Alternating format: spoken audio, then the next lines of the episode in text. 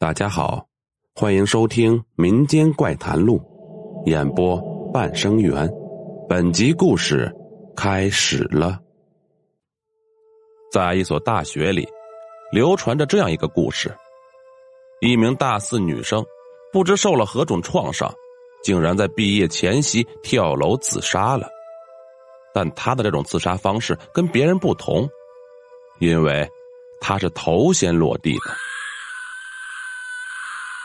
从此，女生公寓经常会在晚上听到走廊上有类似椅头撞地的声音，砰，砰，从走廊遥远的那一头慢慢的、慢慢的由远而近，突然，声音停止了，不再跳动。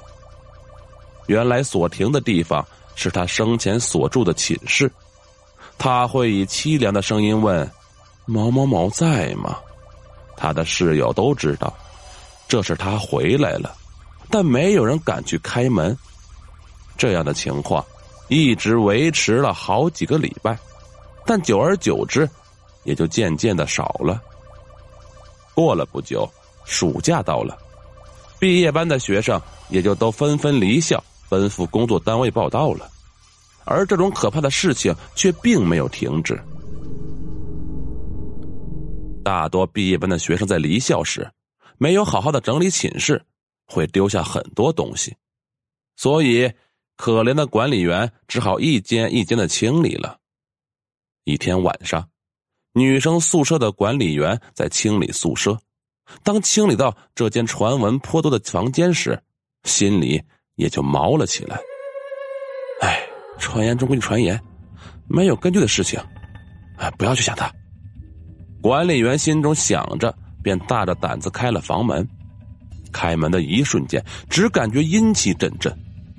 仔细一看，原来是北边的窗户没有关上。这时，管理员的心稍稍安定了一些，便上前去关上窗户。